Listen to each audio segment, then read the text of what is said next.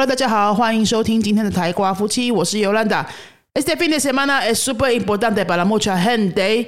这个周末有很重要的事情要发生，对吧？很多人都会要去考这个梯次的 daily 考试。云飞这次也有很多同学报名，阿乌诺、阿豆斯、贝乌诺都有人报名。这个礼拜他们来上课的时候啊，不管在线上还是在实体课，都感觉得出来他们有一点点的焦虑。平常都还蛮会讲的，但是这个礼拜发现，哎，老师问问题，突然有一两个很简单的字怎么讲不出来的时候，就会觉得说：天哪，我自己真的有阿斗斯的实力吗？我真的有背乌诺的程度吗？有没有？就是那种冒牌者症候群就会出来了，各位。这都是考试之前的正常现象，请你与它共存好吗？我们现在都在谈共存嘛，与这个焦虑共存，累积了几百个小时的西班牙语的学习跟实力，绝对不会在考试前面两三天突然都忘光光的啦。然后，你偶尔忘掉一个字很正常，但是你就顺顺的给它过去就好了，不用太想太多哈。那我今天的节目啊。是要来帮大家稍微排解一下这个焦虑。最后两三天的时间，你还可以做些什么练习呢？或是你要怎么调整情绪跟心情呢？你考试当天要注意些什么呢？还有很多人很关心的口试的部分，万一听不懂主考官在讲什么，要怎么办呢？傻在那里会不会怎么样？哈，所以今天就来跟大家做一些这样子的经验分享跟建议。今天是星期四了，哈，今天上台节目的日子是星期四了。还剩下两天而已嘛，我建议呢，这两天你就不要再看新的东西了。考古题应该也做到今天差不多了，不要再做了哈。那你这两天呢，你可以做什么？你可以把前面做过、你检讨过、对过答案，那是有错的部分，再把它看一次。当时是在错什么呢？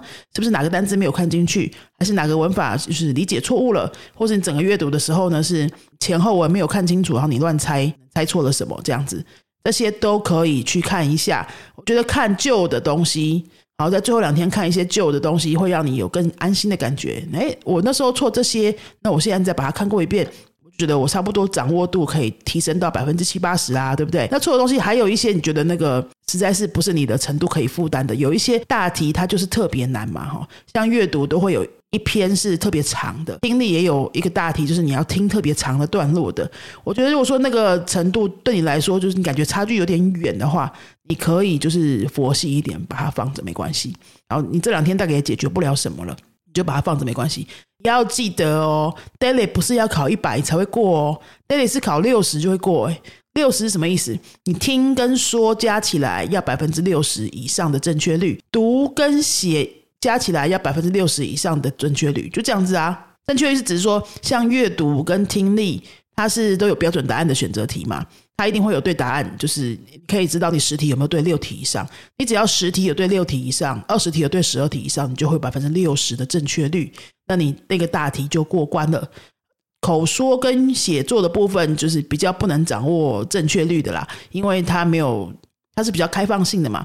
写作会错什么，或者是阅读、呃听力、口试，口试会错什么，就是没有比较没有办法说错一个扣一分这样子去算，那个比较是看整体的。好，那我觉得呢，你就是抓一个大概，听跟说加起来平均要百分之六十以上的分数，然后阅读跟写作加起来百分之六十以上的分数，这样子就会有证书。只要证书拿到，没有人问你考几分。对，所以你不要那边错两题就很焦虑，说天哪，我这个也不会，那个也不会。你要让自己有错的空间呐，他就是会给你错啊。那那些比较难的大题，哦，每一个部分都有比较难的大题，像阅读那一大题最难的那个，如果你把握不了，那你就去把握别的，因为总共四大题嘛，对不对？像阅读总共四大题，如果你其他三大题的正确率很高，然后比较难的那一大题可能就只有正确一半，这样你还是平均起来是会有六十的。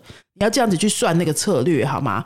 哦，不用说每一题都要抓死死说，我每题都想要对这样子。用我刚刚那个心态去准备那个考试，然后那天考试会比较自然平常心一点，你反而会表现的比较好哦。听力的部分呢，你这两天还可以听些什么吗？我觉得你就是习惯了，继续洗耳朵就好了。继续洗耳朵，你就在你的房间呐，哈，反正你空白的时间，一些像洗澡啊、做饭的时间啊什么那种，你耳朵可以空出来的时间，你就是一直放着一些。熟悉的东西，比如说考古题的那时候那些音档，就给孩子放着，给孩子放着。你有听进去多少就算多少。如果刚好听到一句你可以重复的，你就重复一下，就给孩子放着，只是让你的耳朵习惯有那些声音跟那些语速，这样就好了。好，然后如果真的心有余力，做个一两题，或是哎，你听完一小段之后按暂停，回想一下他刚刚讲了什么，你这样子记得起来吗？大概就这样子。那如果说你真的有做考古题的话，你大概会知道说他不会说考很细的文法，daily 没有在考那些很细的文法，没有在考像高中英文考试那种，这边要用 is am are 还是那边要用 was were 还是 would 那种的，很少会考这种的。它比较多是考整大块的理解力。对你大概不会需要去判断说这个地方要用工地使用那还是熟魂地，这种题目一点点而已，真的不多。所以你不要把重点放到那边去，你是要去练习整块的理解。那么听的整块的理解，就是你听完一段之后，你回想得出来吗？这个是比较重要的。阅读完一段之后，你可以用自己的话把它讲出来吗？去摘要出来吗？可以这样子练。哦，你这两天还是可以这样练，就是练个手感呐。假设像是运动员的比喻的话，运动员大概平常都会练肌力啊、耐力啊，练一些技术啊，对不对？那你前两天可能就是练手感，练一个身体的感觉啊。语言的话也是，你就听听完之后。重复一下，回想一下，阅读读完一段之后盖起来，回想一下，这样子去练习那个感觉，让自己的身体维持在那个状态上面，这样就可以了。好，接后接下来呢，我们讲一下口试的部分。口试啊，很多人就是会比较焦虑，说万一主考官讲的东西，我真的就是那整句完全听不懂，空白在那边，要怎么办呢？各位，那个时候最忌讳的就是就直接待在那边傻住，然后什么也不讲，等等主考官再问你下一题。那个不是上课哦，它是口试哦。口试要考的不是说你表达多精准、多完美哦，口试要考的是你的沟通能力。对吧？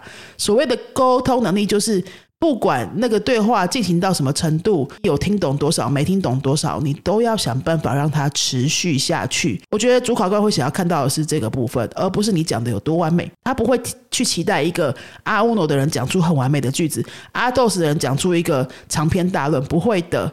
哦，他们都知道，他们都很有经验，他们知道说阿乌诺的人就是只能讲这样。他一定会有很多错误，阿豆斯的人错误会少一点，可是他会讲的长一点，但是他还是会有错误，或是他有些字讲不出来等等，这些主考官他们完全都知道，所以你不用去很计较，说我刚刚那句话好像动词没有讲出过去式，那些都算了，你讲出来就算了。还有你听不懂的时候，切记不要傻在那里给他空白，因为这样子代表你没有沟通能力。对吧？他会期待你遇到一个外国人的时候，你就算是鸡同鸭讲，也可以把它讲完，然后想做的事情把它做完。假设是点餐的时候，你听不懂服务生讲的东西，你还是想办法把它问出来，用你可以的句子，用你会的字，要的东西问出来，把考题指定的那些任务把它问出来，把对话整个可以做到结束，这样才是可以证明你的口语就是沟通能力。那中间一堆错误，这一堆停顿，那些都还好，那些。的严重程度都不会比空白在那里什么都没有讲，只会傻笑来的严重。好，那所以我接下来就要来分享几句。万一呢，口试官讲了一些东西，你是真的都没听懂，或是你根本就哎整个紧张到空白了，你可以怎么办？不要傻在那里，你可以讲什么呢？对方讲的你听不懂，你可以先讲最会的，应该就是 Berdon, repite por favor，对不对？Berdon, repite por favor。如果你想要用 stay 比较客气的话，就是 perdón repita por favor repita por favor。那你不要每次都是 repita por favor，你这样都好像你只会这一句，你就这一句一句走天下。阿乌诺或许还可以，阿豆子以上的话，这样子会有一点干，所以你可以稍微换句话说多几个句子，但是讲一样的意思。不说呢，诶，no he oído bien，no he oído bien，或是 no he entendido bien，me puede explicar otra vez por favor。my body deserve order of is boulevard 就换句话说你其实还是差不多的意思。或者是说可以假设你好像有听懂你用猜的。呃 logie giel deserve es 你想要说的是是这样这样这样吗？好 logie giel deserve es 布拉布拉布拉布拉或是 logie significa es 布拉布拉布拉布拉你指的意思这个东西的意思是这样这样这样吗？好比如说他对方他请你讲一下那个照片上看到的东西，那你你想要确认一下你听到是不是就是真的那个意思，会跟他说，哎，lo que quiere decir es 哦 lo que significa es que tengo que describir la foto，像这样。那你可以用这些话一来一往去把那个对话维持下去的话，这就代表你是诶蛮有对话能力，或者说觉得他真的讲的有点快，好像那些字你是依稀有听过有学过的，想要请他讲慢一点，你可以跟他说：“Me puede decir otra vez más despacio, por favor? Puede decir más despacio, por favor? Es que era un poco rápido. Es que era un poco rápido，因为刚有一点快这样。”好，你就用这些句子换来换去，去把那个对话可以一直维持下去，一直到结束。那每一个程度啊，你如果有做考古题的话，你大概会知道有一些题型是一定会有的。像阿乌诺的话，你一定要有完整的自我介绍，准备好一个版本，对不对？完整的自我介绍。还有阿斗斯的话，我觉得你一定会要准备一些过去的经验，像是过去去过的一次旅行啊，吼，过去你过去做过的一个工作啊，这种的。还有描述性的东西，可以描述照片啊，描述一个朋友啊，等等等这种。就像这些题目，如果你有做考古题的话，它大概就是那些形状，它就长那些样子。背乌诺以上的话，可能就会比较多元一点呐哈。我觉得有背乌诺同学，有背乌诺程度的同学，你大概也不太需要说硬要去准备一个什么样的题目，因为你已经有很棒的对话能力了，你就是照你平常的水准来发挥你的对话能力就好了。呃，提醒一下，西班牙人的思维啊，拉丁美洲人的思维跟台湾人当然是不太一样。我们不需要什么都要同意对方，也不需要什么都要同意考题的观点。像阿豆斯或贝乌诺以上的口试考题，有时候你会需要讲一个观点，或是你需要。支持某一方面的意见有没有？我记得我以前很久很久以前考过，好像是讲教育制度吧。确切的我不是很记得，类似是说我支持国小几岁就开始学英文吗？这种的，那也类似的考题有出现过在口试里面。那我就是，哎，如果我支持的话，我想尽办法说我支持的部分；如果我反对的话，就想尽办法说我反对的部分。对方很有可能就是主考官，很有可能就故意要跟你唱反调，他就是一直讲的那个弱点。可是这样的话不对啊。你这样讲的话会有什么问题啊？什么什么？他那个是故意的，那你不要说，哎，需要去把尊师重道啊那些华人的观念把它放进去，不用，因为你就是在做西班牙语的口试，你要坚持你的观点，跟他反对的话，你不需要说什么贝尔洞、罗斯燕斗这些东西，罗斯燕斗不会很常说。哦。哦，我们台湾学生很爱说老师验斗，像像我们上课的时候，常常会有同学就是，哎，他回答问题或是念什么东西讲错了，然后他或是他文法记错了，他就会哎老师验斗，我就会纠正说你不要讲老师验斗，你没做错什么啊。